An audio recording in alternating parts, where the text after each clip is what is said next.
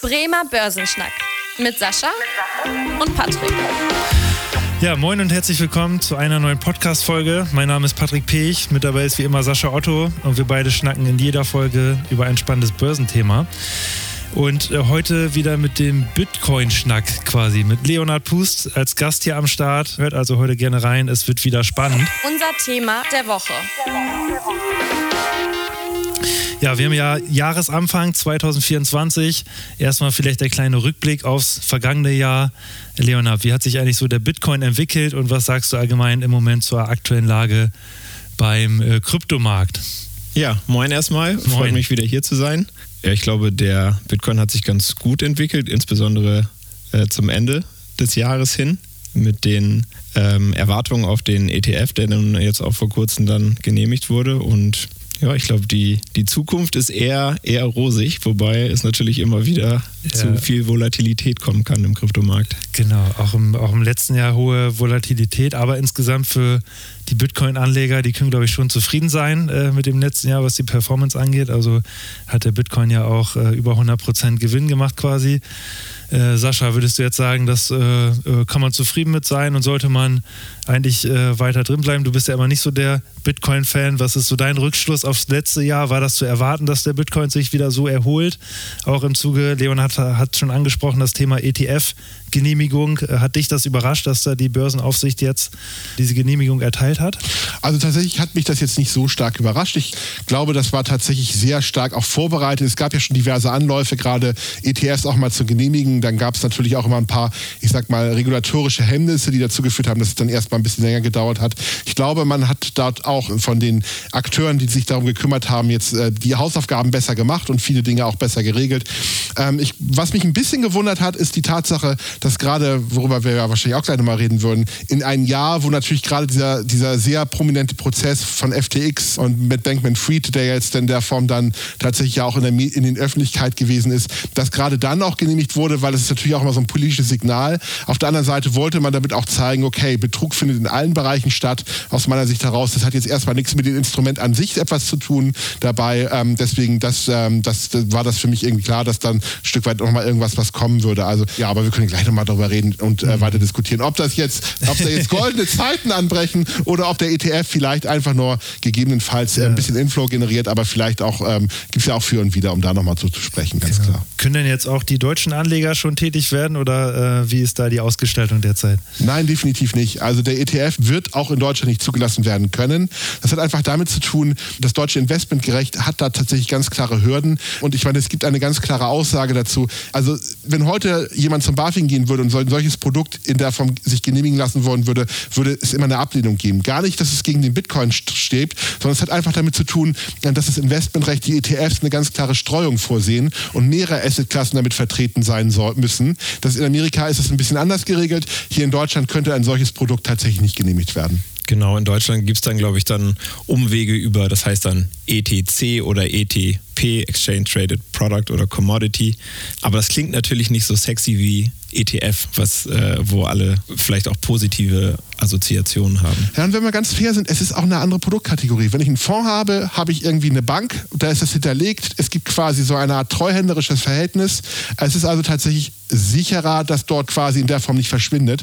Bei einer ETN ist es immer eine Note, also irgendeine Inhaberschuldverschreibung, die hinterlegt ist und die nicht unbedingt garantiert ist. Da können immer noch andere Dinge passieren und es können auch noch ähm, in dieser Kette dabei. Also man hat nicht den Sicherheitsfaktor, den man beim Fonds hat. Ich glaube tatsächlich ein ETF würde nochmal das Ganze auch hier in Europa zumindest nochmal für Anhänger in der Form etwas zugänglicher machen, weil technisch gesehen, meine, wir alle haben ja die Lehman-Krise vielleicht noch so ein bisschen im Kopf, habe ich, hab ich tatsächlich ein technisch gesehen ein Zertifikat, was ich kaufe was gegebenenfalls ja auch davon abhängt, dass die Leute ihre Zahlungsverpflichtung alle erfüllen. Hat man natürlich auch ein bisschen mehr reguliert, aber da können schon andere Dinge äh, knirschiger im Getriebe passieren als beim ETF, wo das wirklich als Sondervermögen äh, separat verwahrt wird. Aber wäre es möglich, dass man auch einen Krypto-ETF aufsetzt, weil dann wäre es ja nicht nur ein Vermögenswert dem hinterliegt, sondern dann die also ich glaube, das wird der nächste Schritt sein hier in Deutschland. Ähm, momentan wäre es nicht möglich, weil die Problematik ist da, das sind keine genehmigten Instrumente. Also da müsste sich natürlich die Europäische Union irgendwann auch nochmal in der Form positionieren. Sobald tatsächlich, sobald diese Instrumente genehmigt würden, könnte ein Krypto-ETF aufgelegt werden. Aber und das ist jetzt so die Frage, wäre das Fluch oder Segen für die Kryptogemeinde? Da bin ich jetzt tatsächlich uneins, können wir mal diskutieren. Es würde bedeuten, dass auch eine Regulierung der Instrumente vorliegen müsste. Also ich glaube, das wäre so ein bisschen so diese Henne-Ei-Problematik.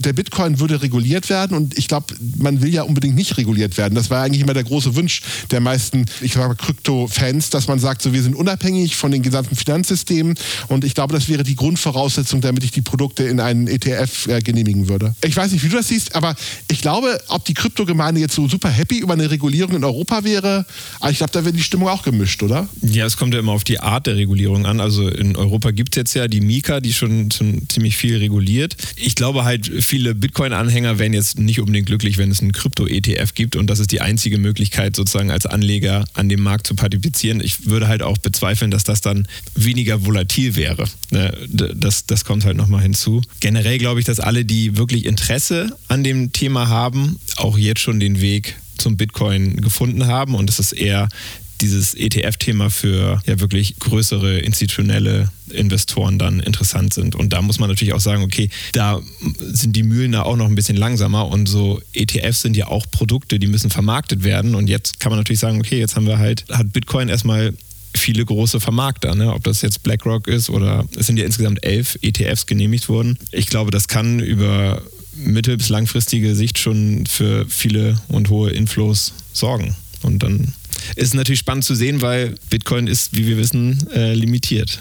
Ja, also das ist ja auch, äh, wir haben jetzt schon drüber gesprochen, der ETF wurde jetzt genehmigt von der US-Börsenaufsicht, jetzt mal auf die Folgen äh, einzugehen. Jetzt muss eben ein Investor nicht mehr unbedingt an eine Kryptobörse gehen und da die äh, Kryptowährung in einer Wallet verwahren, sondern kann auch ein klassisches Wertpapierdepot haben und da die ETFs kaufen. Äh, sehen wir da jetzt die nächste große Welle, dass eben, du hast schon die Institu äh, institutionellen Investoren angesprochen, dass da jetzt eben vermehrt Gelder reinfließen, sorgt das eventuell auch für eine gewisse Stabilisierung, was die Volatilität angeht. Wie ist da eure Meinung? Ich fange mal bei dir an, Sascha.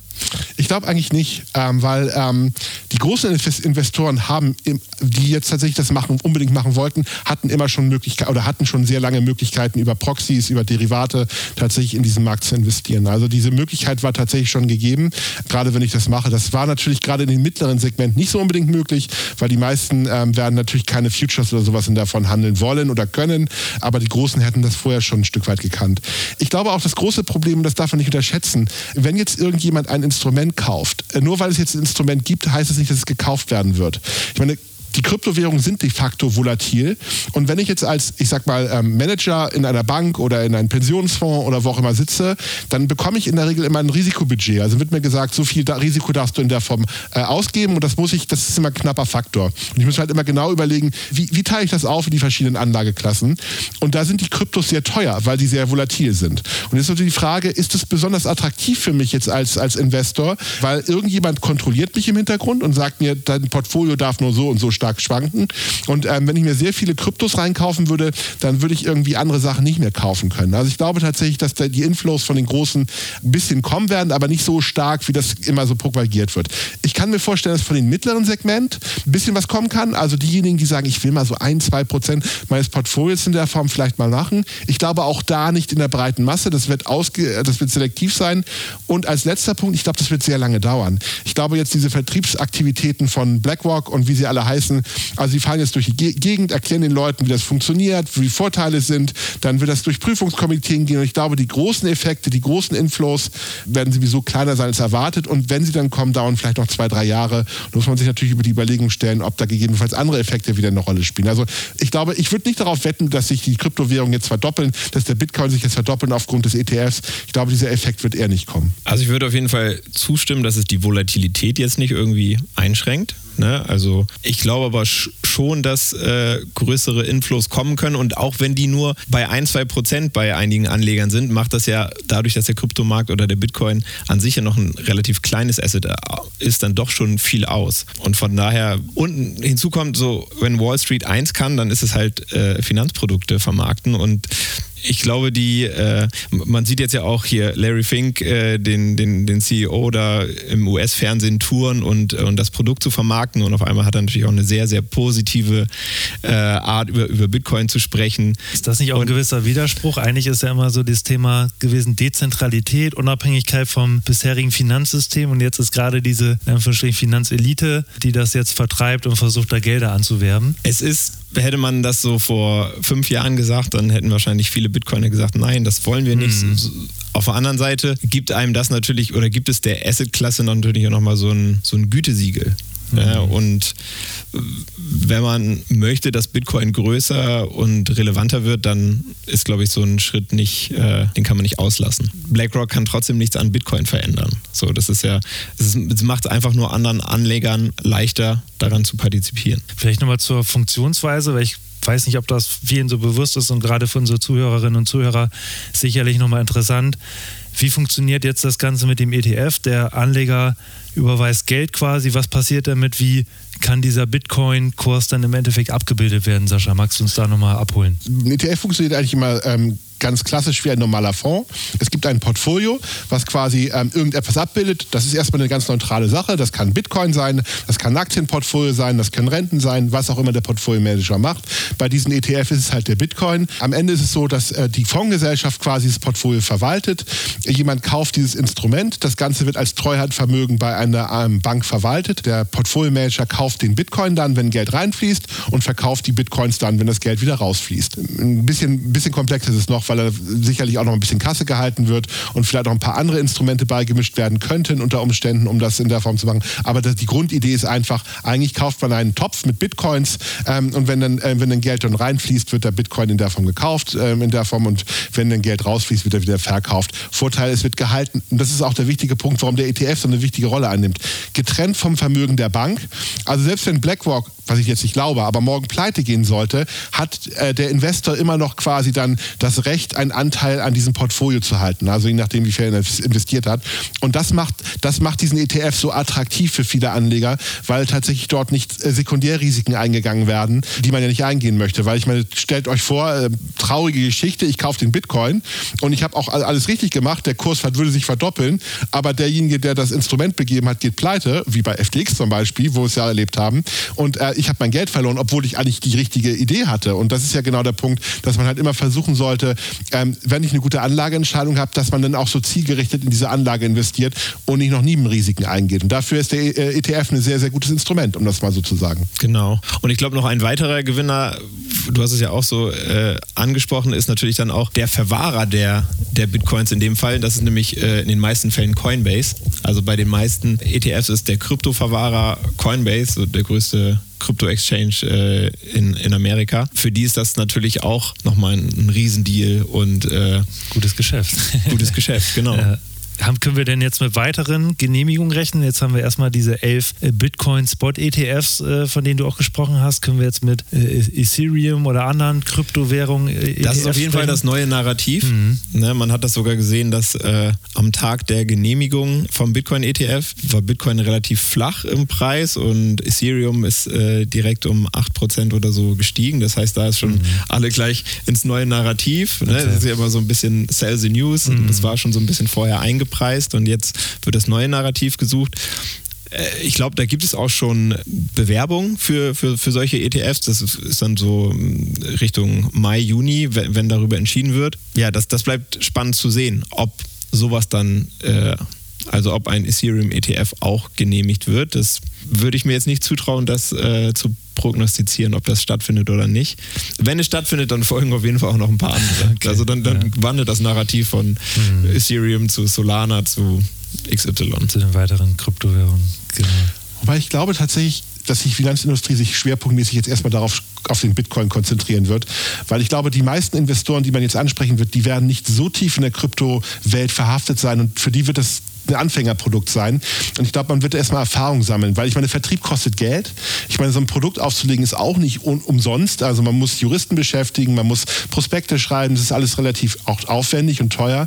Und ich glaube, dass man sich tatsächlich eher auf, darauf fokussieren wird. Was ich glaube, was nochmal kommen könnte, wäre vielleicht so ein Multi-Asset-Produkt, dass man da vielleicht nochmal schaut, ein bisschen drauf zu setzen, dass das vielleicht nochmal in den Fokus reinkommen könnte, gerade bei den Dingern, die du auch genannt hast. Und wahrscheinlich ähm, das Ganze, wobei ich glaube, der Schwerpunkt wird ganz klipp und klar auch im Bitcoin-Bereich liegen, bei den Emissionen, weil, und ich kann mir sogar vorstellen, dass BlackRock eher versuchen wird, auch das weltweit auszudehnen, als jetzt in Anführungsstrichen die etwas kleineren Kryptowährungen jetzt auch noch in den USA dann zu machen, weil ich glaube, der Hebel in weltweit irgendwie Bitcoins in der Form als ETF auszurollen, ist nochmal viel, viel, viel, viel, vielfach größer als jetzt noch die 38. Nebenwährung dann, die dann wahrscheinlich irgendwann sehr, sehr klein wird, auch von den, von den Segment her und nur noch von ein paar Experten gekauft wird, zu machen. Ich glaube, das, also würde ich mal, wäre meine Einschätzung jetzt das, was als nächstes so passiert bei der Finanzindustrie. Ja, also ich glaube auch, das, was du angesprochen hast, das kostet auch Geld und trotzdem sieht man ja, dass die Gebühren für diese ETFs äh, relativ gering sind, also 0,25 äh, Prozent äh, bei, bei BlackRock zum Beispiel. Das heißt, da gab es ja auch so im Vorfeld schon so eine Gebührenschlacht. Das heißt, die wissen natürlich auch, dieser ETF-Markt, das ist ja oft so, Winner takes it all oder das meiste ja. geht, geht an die Großen und man investiert da, wo schon viel investiert wurde. Und das heißt, da ist jetzt auch so, so ein Rennen gestartet. Das ist, glaube ich, ganz charmant und ich stimme dir zu. Ich glaube, Bitcoin ist wahrscheinlich auch das einfachere Produkt zu vermarkten, ist die größere Marke und darauf werden sie sich fokussieren. Ich kann mir trotzdem vorstellen, dass ein Ethereum-ETF mhm. kommen wird, der wiederum den Vorteil hätte, dass er etwas grüner zu vermarkten ja. wäre. Ne, das das wäre vielleicht nochmal so ein Punkt. Wobei auch da so ein bisschen die Narrative shiften. Ne? Also in der Vergangenheit war es oft so, dass immer nur der Energieverbrauch von Bitcoin negativ betrachtet wurde. Und jetzt gibt es halt auch Firmen wie KPMG, die Reports rausbringen, um zu zeigen, okay, in welchen Bereichen ist Bitcoin-Mining denn dann auch äh, dazu gut, grüne Energie zu incentivieren etc. Ne? Ohne das jetzt bewerten zu wollen. Am Ende geht es nur um, um Narrative und äh, gar nicht so sehr um die ganz harten Fakten. Das, das ist bei den meisten Finanzprodukten so, das stimmt, auf jeden Fall. Dann haben wir auch das Thema Sicherheit schon angesprochen. Sascha, du hast auch gesagt, das Thema ETF ist deswegen auch interessant, weil es eben getrennt quasi vom äh, Anbieter verwahrt wird. Jetzt hatten wir in der Vergangenheit ja diese Insolvenzen. Eigentlich heißt es ja immer auch wieder Bitcoin oder die Blockchain an sich bietet ja auch eine gewisse Sicherheit. Jetzt gab es ja aber auch die, die Insolvenzen der Kryptobörsung. Äh, da sind wir beim letzten Mal gar nicht so unbedingt drauf eingegangen bei unserer letzten Folge. Lass uns da nochmal einen Rückblick wagen. Was ist da eigentlich passiert? FTX stand ja im Fokus. Äh, was ist da abgelaufen und wie hat das eigentlich jetzt auch so zum gewissen Vertrauensverlust geführt? Und ist, hat es der Bitcoin da jetzt, das ist ja auch jetzt über ein Jahr her, wieder rausgeschafft quasi, dass, äh, dass da weniger der Bitcoin im Fokus stand, sondern sondern eher diese Kryptobörsen. Magst du da nochmal drauf eingehen? Ja, es war ein riesengroßer Betrug, mhm. äh, angeführt sozusagen von Sam Bankman-Fried, der aus, aus super gutem Hause kommt. Das war so der, der Golden Boy äh, der, der Kryptowährung und äh, war ganz beliebt in Washington, war befreundet mit Bill Clinton und Co., war Veganer, äh, war so ein bisschen, hat sich autistisch, autistisch so ein bisschen äh, gegeben und war ganz beliebt und hat sozusagen alle Woken Kriterien auch erfüllt und hat aber einfach das mit dem Geld der Kunden Schabernack getrieben und einen riesen Betrug gemacht. Mhm. Ähm, und ganz viele Retail-Investoren äh, ja, vor, vom Haufen Scherben äh, stehen lassen. Das war wirklich ein Riesenbetrug. Da kann man tief einsteigen, wie das funktioniert hat und äh, welche anderen Player da noch involviert waren. Aber rückblickend muss man sagen, ich glaube, es ist gut, dass es da aufgefallen ist, dass es da sozusagen auch nochmal der Kryptomarkt zurückgesetzt ist, weil wäre das nicht passiert, dann wäre FTX heute noch viel größer und äh, könnte noch, noch größeren Schaden an, anrichten, als es so der Fall ist. Also das ist, da, ich glaube, da wird es ne, ne, irgendwann mal ein super äh, Netflix-Doku-Film äh, drüber gehen, über diese ganze Geschichte. Das ist äh, echt verrückt gewesen, was da passiert ist. Und da ähm, ja, muss man ja sagen, der Bitcoin hat sich erholt und das trotz, weil es gab ja dann auch in der Folge das Thema, Kunden sind nicht an ihre Gelder gekommen. Da war ja auch wirklich die Frage bei diesen Kryptobörsen, ne? gibt es da ein gewisses Aussonderungsrecht? Würdest du jetzt sagen, Sascha, das Thema ist jetzt abgehakt und äh, jetzt ist quasi wieder voll Vertrauen da? Also ich würde tatsächlich, aber da sind wir uns, glaube ich, ziemlich einig, wenn ich in Kryptos investieren wollen würde, würde ich tatsächlich mich darum kümmern, die Kryptos selber zu verwahren und mhm. mich auch darum zu kümmern. Und wenn ich dann tatsächlich das über eine Börse machen möchte, dann würde ich mir die schon sehr, sehr, sehr genau angucken. Wobei FTX war tatsächlich eine der guten Namen, muss man ja sagen, bevor den Skandal. Gut, eine Coinbase ist auch ein guter Name und ich gehe auch davon aus, dass gegebenenfalls dort. Aber trotzdem, es ist immer dieses große Risiko, weil man muss fairerweise sagen, diese Kryptobörsen sind nicht so reguliert wie Banken. Die können ganz, ganz viele andere Dinge tun, die eine Bank jetzt nicht machen könnte. Und viele dieser Sicherungsmechanismen, die wir im Finanzsystem haben, gelten für diese Kryptosysteme, für diese Kryptobörsen nicht. Man guckt schon genauer hin, die Wirtschaftsprüfer gucken genauer hin, je größer die Institute werden, aber es sind keine Banken. Das muss man ganz klar einfach ein Stück weit sagen. Heißt auch nicht, dass Banken immer sicher sind. Wir haben auch schon Bankeninsolvenzen gehabt. Ja, haben wir auch gerade letztes Jahr. Ja, schon wieder große Themen gehabt, ja. aber nicht Thema für die Folge. Aber da guckt der Regulierer einfach genauer hin. Und das haben wir tatsächlich weltweit in der Form nicht. Gerade wenn man sich auch gruseligerweise anguckt, welche Tochterfirmen wo irgendwie dann sind und wo dann die Geschäfte auch teilweise gemacht werden. Also also ich würde dreimal hingucken, bevor ich dann tatsächlich einen Account bei so einer Gesellschaft aufmachen würde. Genau, also da sollte man sich auf jeden Fall ähm, vorher gut informieren. Ich kann dann auch mal, wir können vielleicht in die Shownotes nochmal einen Link äh, für, für, so eine Vergleichsseite hm, machen, für, ja. für alle, die es interessiert. Da wird das nochmal ausgeschlüsselt. Generell würde ich immer so den Tipp geben, dass man so einen, so Krypto-Exchange so, so nutzt wie eine öffentliche Toilette. Da, da geht man rein und schnell wieder raus. Also so, so eine, da, da, will man nicht lange verweilen und, und seine Beispiel. Coins liegen lassen. Aber es machen trotzdem sehr viele. Das, das, das muss man halt auch sagen. Und in den ja, letzten zehn Jahren ist gefühlt jedes Jahr mindestens eine Kryptobörse pleite gegangen durch diverse Gründe. Ich glaube, die sind sicherer als in der Vergangenheit, aber Sascha, wie du gesagt hast, auch FTX war irgendwie, zum, die hatten auf jeden Fall sehr gutes Marketing äh, mhm. äh, und was dann auch Sicherheit bei den Kunden ausgestrahlt hat. Wenn da so ein Tom Brady sagt, okay, das ist ein gutes Produkt, dann, dann, dann denken die Amis Euros halt auch, okay, das ist, ist ein gutes Produkt. Der ja. hat wahrscheinlich auch ein paar Dollar dafür bekommen, dass er es gesagt hat. Definitiv. Also ich finde, das Verrückte, was man sagen muss, ist, es war natürlich äh, ein kompletter Betrug an den Kundengeldern, aber FTX war eigentlich ein ein Produkt, was funktioniert hat. Also die haben einfach gute Gewinne auch eingefahren, aber waren einfach viel zu gierig. Ja. Äh, das ist, äh, aber zumindest sieht man ja auch, die Aufsicht hat das Thema auch in irgendeiner Weise auf, aufgenommen, auch hier in Deutschland. Das Zukunftsfinanzierungsgesetz ist ja im letzten Monat, glaube ich, sogar Dezember verabschiedet worden, wo eben auch das Thema Kryptoinsolvenzen nochmal aufgegriffen wird, wo das eben geregelt wird. Also genau, sieht man, da, da passiert was und dass eben solche Themen auch immer die Folge haben, dass das ja irgendwie einen positiven Effekt hat für die Aufsicht. Aber ich würde gerne einmal mhm. nochmal reingrätschen, ich glaube, wir wissen alle nicht, ob FTX jemals Gewinne gemacht hat. Weil fairerweise muss man natürlich sagen, aufgrund dieser, ich sag mal, internen Verquickung zwischen den Gesellschaften, hast du natürlich Gewinne ausweisen können. Ob die, also die, die natürlich auch gerade dann natürlich auch durch diese Investmentgesellschaft, die man dort gegründet hat und wo gewisse Transaktionen tatsächlich hin und her gegangen sind. Also, wo wir jetzt zu tief eingehen, weil das doch sehr komplex ist. Ich habe das mal einfach angeschaut. Ich fand das total spannend, was sie gemacht haben, aber auch mega kriminell, also tatsächlich. Und ich glaube, der Wirtschaftsprüfer wird, also der, der Fall ist ja auch noch nicht ganz ab abgehakt. Ich würde einfach mal ein Fragezeichen hinpacken, ob da jemals ernsthafte Gewinne waren oder ob die nur ausgewiesen wurden. Weil es waren sehr viele, es waren Buchgewinne, die natürlich dann irgendwann auch relativ, also muss man fairerweise auch nochmal sagen, das ist ähm, in ganz vielen gesagt und darauf basiert haben, dass natürlich auch insbesondere die internen Systeme, die internen Währungen, die sie genutzt haben, ein Wert bilanziert wurde, der auch testiert wurde vom Wirtschaftsprüfer, keine Frage. Aber ob die tatsächlich diesen Wert hatten oder ob damals schon irgendwie, äh, glaube ich, müssen wir nochmal, wird die, wird die Zukunft nochmal zeigen, meiner Meinung nach man kann vielleicht sagen, vielleicht haben sie jetzt nicht unterm Strich Gewinne gemacht, aber das Produkt, die hatten ganz viele Nutzer, ja, ja. die haben Kryptowährungen gekauft und verkauft ja. und bei jedem Trade hat FTX verdient. Damit haben sie schon ordentlich was eingenommen. Also das hat eigentlich funktioniert. Also die hätten das auch. Man hätte ein konservatives Betrug. Handelshaus machen. Ja, ja. Ich glaube, diese Problematik war einfach so das Hin- und Herbuchen von bestimmten Dingen und auch die eigenen Instrumente zu kreieren, die man dort gemacht hatte, die dann natürlich dann in sich selber zusammengefallen sind, ähm, aufgrund von einigen Dingen, die wir, glaube ich, immer noch nicht genau kapieren. Also irgendwann wird uns das jemand erklären, genauso wie es ja damals auch bei den äh, Lehman-Zusammenbruch gewesen ist, wo die äh, Instrumente sehr komplex und sehr verschachtelt gewesen sind. Und ich glaube, das ist einfach mal sehr spannend, das mal zu Also ich würde, aber du hast natürlich vollkommen recht. Sie haben gezeigt, dass man aktiv im Handel Kunden gewinnen kann und dass man eigentlich hätte wahrscheinlich auf normalen Wege auch einen guten Ertrag generieren können aber wahrscheinlich auch nicht genug für die Investoren, weil fairerweise muss man ja auch sagen, da waren eine ganze Menge gierige Heuschrecken mit auch an Bord, die natürlich auch gesagt haben, okay, ihr müsst skalieren, ihr müsst wachsen um jeden Preis. Und wahrscheinlich war auch da ein gewisser Druck auch hinter. Und vielleicht auch der Druck, ähm, dass natürlich tatsächlich auch das Management-Team natürlich eine ganze Menge Kohle verdienen wollte und deswegen unbedingt skalieren wollte und die Gewinne in astronomische Höhe schrauben musste. Und das geht in der Regel natürlich auch nur dann, wenn ich große Risiken eingehe. Ein weiteres Thema, wo viele traurige Gesichter waren, äh, das Thema Thema NFT. Wir hatten einmal jetzt die Insolvenzen, wo viele Anleger Geld verloren haben. Jetzt war es eher so ein Spekulationsthema.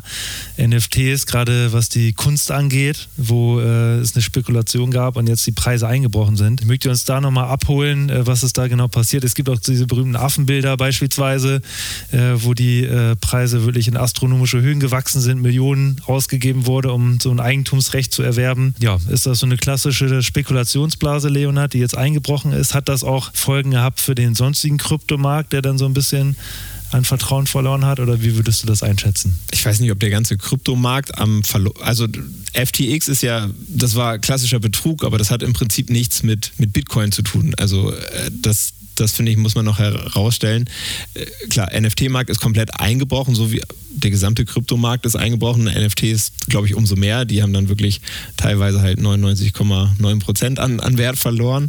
Äh, sind natürlich ein sehr volatiles Anlageobjekt. Ich glaube aber, und natürlich hatten die einen Hype und natürlich ist die Blase geplatzt, aber ich glaube nicht, dass es jetzt, dass das jetzt war mit NFTs, sondern ich glaube, die haben weiterhin irgendwie interessante Eigenschaften, die auch von, von größeren Firmen genutzt werden und auch in der Zukunft eine Rolle spielen werden. So, so würde ich es mal formulieren. Ohne da jetzt irgendjemanden zu sagen wollen, investiert in NFTs. Da bin ich auf jeden Fall nicht. Da gibt es ja auch Firmenkooperationen. Ich hatte irgendwas auch zum Beispiel gelesen, EA und Nike, die, die sich zusammengetan haben, um die Nike-Schuhe in Sportspielen einzusetzen, wo es denn NFTs draus gibt. Sascha, siehst du solche Anwendungsfälle auch und sagst du, dass es ja, hat in vielen Branchen auch eine Daseinsberechtigung, das Thema also, NFTs? Ich glaube glaub zum Beispiel, der Videospielsektor ist total interessant dafür. Ich meine, eine große japanische Firma, gut, die sind ein bisschen zurückgerudert, aber Square Enix hat angekündigt, dass sie sehr viele NFT, also T-basierte Produkte in ihren Spielen auch anbieten wollen, um das gegebenenfalls auch zwischen Spielen hinterher zu schieben oder auch einen Handel zwischen den Spielern zu ermöglichen. Gut, da gab es dann auch noch ein bisschen Zurückrudern, weil da einige Spieler das nicht so toll fanden. Aber ich glaube, das sind so Ideen, die da momentan aufgepoppt sind.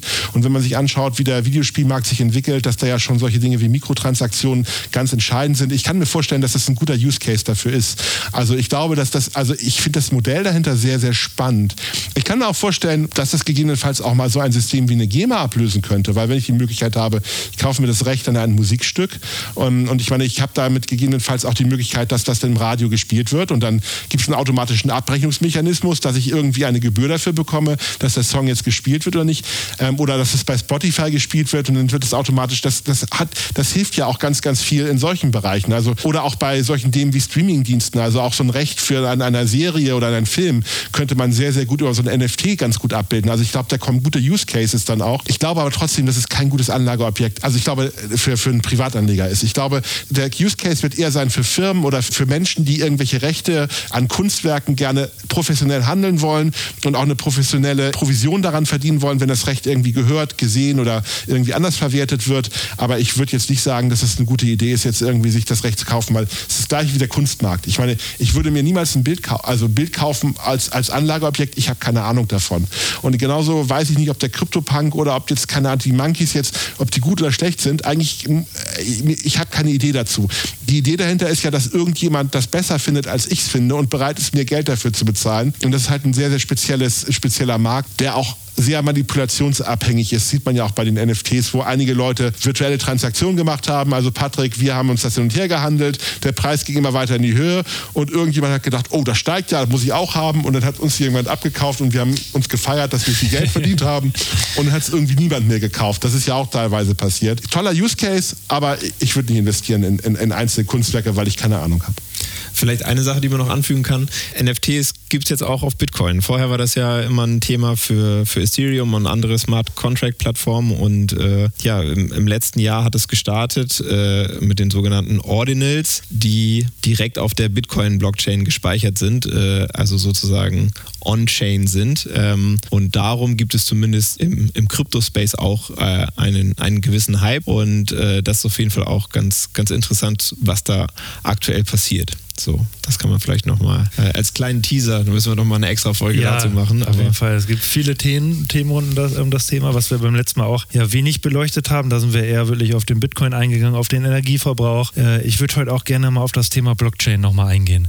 Wir haben jetzt schon über Smart Contracts beispielsweise gesprochen, über Anwendungsfälle. Da wird ja auch immer wieder gesagt, die Blockchain hat so viele mögliche Anwendungsfälle im Finanzwesen, in anderen Branchen. Lass uns nochmal unsere Zuhörerinnen und Zuhörer abholen.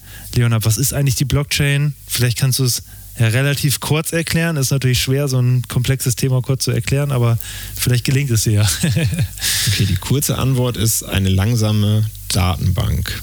Ähm, okay.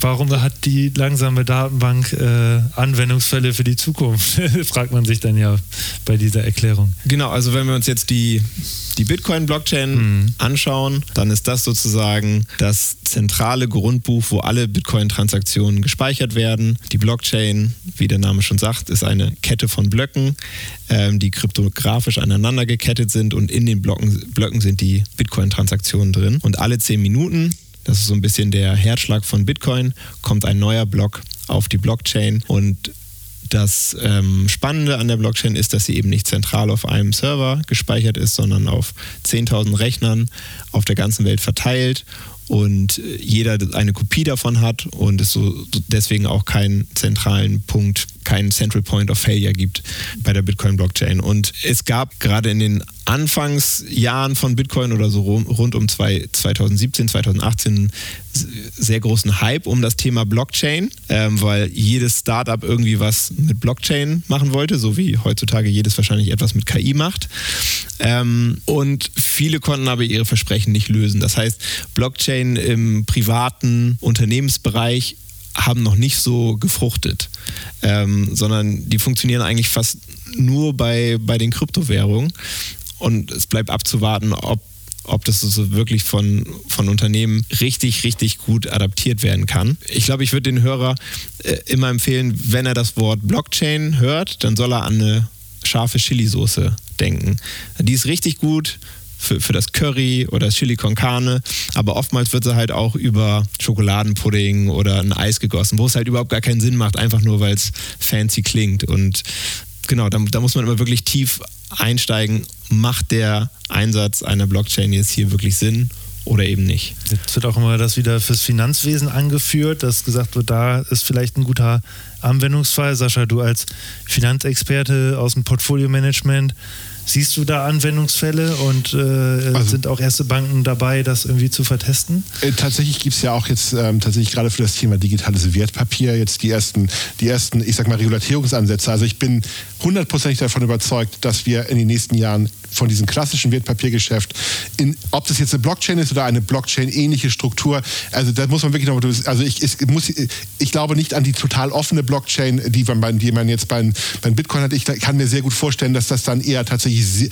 halboffen sein wird mit einigen, äh, mit einigen Zentralinstituten, widerspricht so ein bisschen dem Grundkonzept, aber ich glaube, dass die Regulatorik da schon nochmal irgendwie drauf gucken möchte und nicht total freigeben wird. Aber ich glaube, dass wir dort daraus lernen werden und dass wir dort ähm, mit diesen digitalen Wertpapieren dann Systeme aufbauen werden, die sehr nah da dran sein werden und Wertpapiere damit handeln. Und ich glaube, dass das massiv Transaktionskosten noch unterschrauben wird. Gerade weil man natürlich auch diesen großen Vorteil hat bei diesen Smart Contracts. Also wenn man tatsächlich das sehr, sehr gut äh, konzipiert, Wertpapiere, alles mit einbauen kann. Die Steuerzahlung, die Dividendenzahlung, irgendwelche Dinge, die dort passieren, irgendwelche Aktiensplits oder sowas. Da, all das, was heutzutage noch unglaublich viele Menschen in Banken und Börsen beschäftigt, das kann man vollautomatisiert dann aufbauen. Deswegen bin ich mir sehr, sehr sicher, dass das das ein sehr guter Use Case ist. Und ich glaube auch nach wie vor, ähm, ich glaube, das ist ein bisschen zurückgeworfen jetzt aufgrund der aktuellen Sanktionsmechanismen, gerade natürlich aufgrund einiger Länder, die herausgeflogen sind. Aber ich glaube, das Thema Zahlungsverkehr nach wie vor super spannend für eine Blockchain und ähm, in der Form gibt es auch Banken, die dabei gehen. Das Problem ist natürlich auch immer, Sanktionsmechanismen sind natürlich dann immer ein bisschen beschränkt, sieht man ja auch so ein bisschen momentan Russland, da, ja, da sind ja Bitcoin-Transaktionen immer noch hin möglich. Das möchte ich aber als Regulator möglich irgendwie verhindern, dass dort irgendwie Gelder rein oder rausfließen. Ähm, und das kann ich dann ja nicht mehr. Deswegen glaube ich, wird das ein bisschen zurückgeworfen aktuell aufgrund der geopolitischen Lage. Aber ich glaube, das ist nur ein kurzes Bremsen, aber kein Stoppen dieser Dis Diskussion dabei. Ja, wird auf jeden Fall spannend zu sehen sein, ob sie dann ihre eigene private oder halboffene Blockchain machen oder sich auf eine dezentrale Lösung äh, fokussieren, die dann vielleicht doch irgendwelche Eigenschaften hat, die Anonymität und ähnliches äh, gewährleistet. Ähm, ja, das wird, das wird spannend zu sehen sein. Leonard, hast du denn weitere spannende äh, Neuigkeiten aus dem Universum äh, Bitcoin, Kryptowährung, Blockchain? Du beschäftigst dich ja sehr viel mit dem Thema. Gab es noch irgendwas, was wir jetzt heute gar nicht angesprochen hatten, wo du sagst, das ist auf jeden Fall ein spannendes Thema, was man sich mal anschauen sollte. Ähm, ich finde es auf jeden Fall spannend, dass äh, die Sparkasse das Thema auch spannend findet und äh, insbesondere eure Auszubildenden, die ich hatte äh, die große Freude, ähm, im November und Dezember jeweils einen zweitägigen Workshop mit den Auszubildenden zu machen, äh, rund um das Thema, was ist Geld? Ne, das heißt, da haben uns wirklich mal angeschaut, okay, ja, von Muscheln bis zum digitalen Euro, einfach so eine Reise durch, durch die Geldgeschichte, haben uns natürlich mit dem Thema Bitcoin äh, auseinandergesetzt, sodass dass die Auszubildenden da auch jetzt sprachfähiger sind und so die Grundmechanismen der, der Blockchain und des Bitcoin-Mining verstehen. Und dann äh, war es auch sehr spannend, weil die Azubis sind dann auch äh, aufgefordert worden, ein, eine Debatte zu machen. Das heißt, wir hatten drei Teams. Wir hatten das Team Euro oder digitale Euro. Wir hatten das Team Gold. Äh, die wollten nicht zurück zu, zu Goldmünzen, sondern zu, zurück zum Goldstandard. Äh, also, dass das Geld wieder gedeckt ist durch Gold. Und wir hatten das Team Bitcoin und die haben sich dann ja doch sehr energiereich äh, miteinander äh, duelliert. Äh, Durften die sich vorher aussuchen, in welches Team die gehen? Die oder? konnten so ein bisschen aussuchen, in welches Team sie wollten und hatten dann auch eine Woche Vorbereitungszeit. Okay. Und äh, haben sich wirklich super vorbereitet mhm. und äh, tolle Argumente vorbei, äh, vorgebracht. Und am Ende von Lied ist es halt so, alle drei haben Schwächen und Stärken und das war aber einfach wichtig, das rauszuarbeiten. Und jetzt nächste Woche dürfen sich sozusagen die, die Auszubildenden nochmal bewerben auf einen weiteren Workshop, den, den ich mit denen machen darf. Ähm, und da geht es dann nochmal wirklich tiefer rein in das Thema Bitcoin. Die werden selber versuchen zu meinen, äh, machen wir einen kleinen Wettbewerb. Äh, die werden Transaktionen auf der Blockchain nachverfolgen und die Blockchain selber ein bisschen analysieren. Die werden ein eigenes Wallet einrichten. Wir werden Transaktionen durchführen. Und ich mache das auch gemeinsam mit einem von euren Mitarbeitern, wo wir dann auch nochmal auf das Thema digitale Euro eingehen. Ähm, also das ist spannend und macht Spaß und freut mich, dass das jetzt so äh, ein Teil der, der Ausbildung ist und finde ich so wichtig, wenn man eine Ausbildung bei einer Bank macht heutzutage, dass solche Themen halt auch Gehör finden und wer weiß, irgendwann sind diese Auszubildenden dann hier die Spezialisten für, für Krypto mhm. und für Bitcoin. Ja. Sascha, findest du es auch wichtig, das Auf Thema Fall. zu platzieren? Also ich meine, ich bin halt, ich bin ja immer ein bisschen kritischer, was das Thema betrifft, aber ich finde es ganz, ganz wichtig, sich damit zu beschäftigen, das wissenschaftlich auch zu analysieren und auch genau zu wissen, was sind die Vor- und die Nachteile eines Systems. Weil nur weil ich eine Meinung habe, heißt das noch lange nicht, dass ich mich damit nicht beschäftigen sollte und dass ich es nicht verstehen sollte. Und ich finde das total spannend, was dort passiert. Und ich finde, jeder Bankkaufmann, jeder Mensch, der sich mit Finanzen beschäftigt, sollte am Ende des Tages sich auch mit Kryptowährungen und mit den Vor- und Nachteilen beschäftigen, um das adäquat bewerten zu können um eine fundierte Meinung sich zu bilden und nicht so ein bisschen so, oh, ich finde es doof, weil ich es nicht kapiere. Das ist immer irgendwie kein guter Ratgeber, sondern gucken und dann, ich sag mal, die Vor- und Nachteile gegeneinander abwiegen und seine Entscheidung, sag ich mal, gut fällen. Das ist eigentlich immer ein Punkt. Deswegen freue ich mich auch so ganz toll. Ich meine, wir haben ja auch so ein bisschen unterschiedliche Meinungen, aber ich freue mich so doll, dass du das auch unterstützt bei uns hier in der Sparkasse. Also für mich ist es eine Bereicherung, dass da nicht nur immer die eine Meinung reinkommt, sondern dass das wirklich auch kontrovers diskutiert wird, dass unsere Auszubildende sich damit äh, zu, ich sag mal, selbstdenkenden Menschen mit äh, heranreifen, was das Thema betrifft und mal gucken, was sie daraus machen. Und ähm, wir wissen sowieso nicht, wer von uns beiden recht haben wird. Also am Ende wird die Zukunft das zeigen, aber wichtig ist, dass man es versteht. Thema, das sehe ich genauso. Thema Zukunft. Äh Blick voraus, 2024, können die Anlegerinnen und Anleger mit einem ähnlich guten Kryptojahr rechnen? Was denkt ihr einfach mal so in die Glaskugel geschaut? Womit rechnet ihr für das aktuelle Jahr, Leonhard? Also ich glaube, das wird ein gutes Jahr für Kryptoanleger. Sascha? Keine Ahnung. kann nach oben gehen, kann nach unten gehen, ist okay. ein Mundswurf so ein bisschen. Also deswegen, ähm, ja. ja. also ich wirklich, wirklich keine, also mir fällt es schwer, da irgendwie mhm. eine Einschätzung zu geben, weil es ist wirklich, ähm, okay. ist für mich ein Mundswurf, ganz klar. Ja, vielen Dank an euch beide. War wieder sehr spannend heute. Ich denke mal, wir werden da sicherlich noch einige Themen in der Zukunft haben, wo wir darüber, darüber diskutieren können. Auf jeden Fall heute kommen wir erstmal zum Ende der Podcast-Folge und wie immer, wenn euch die Folge gefallen hat, freuen wir uns sehr, wenn ihr dem Podcast folgt, auch eine Bewertung da lasst bei Spotify, bei Apple Podcasts und wenn ihr noch Themenwünsche habt, gerne an die E-Mail-Adresse podcast.sparkas-bremen.de schreiben. Ja, wir bedanken uns fürs Zuhören und freuen uns, wenn ihr in der nächsten Woche wieder einschaltet. Bis dahin, tschüss. Tschüss. Ciao. Vielen Dank fürs Interesse. Das war der Bremer Börsenschnack, ein Podcast mit Sascha und Patrick. Noch ein kurzer Hinweis und an dieser Stelle liebe Grüße aus der Rechtsabteilung. Die gesprochenen Inhalte bilden die persönliche Meinung der handelnden Person, also in den meisten Fällen von Sascha und mir wieder. Sie stellen also keine Handlungsempfehlung zum Erwerb oder zur Veräußerung der genannten Wertpapiere oder anderer Finanzinstrumente der genannten Emittenten dar. Bei Fragen wende dich gerne an deinen Berater.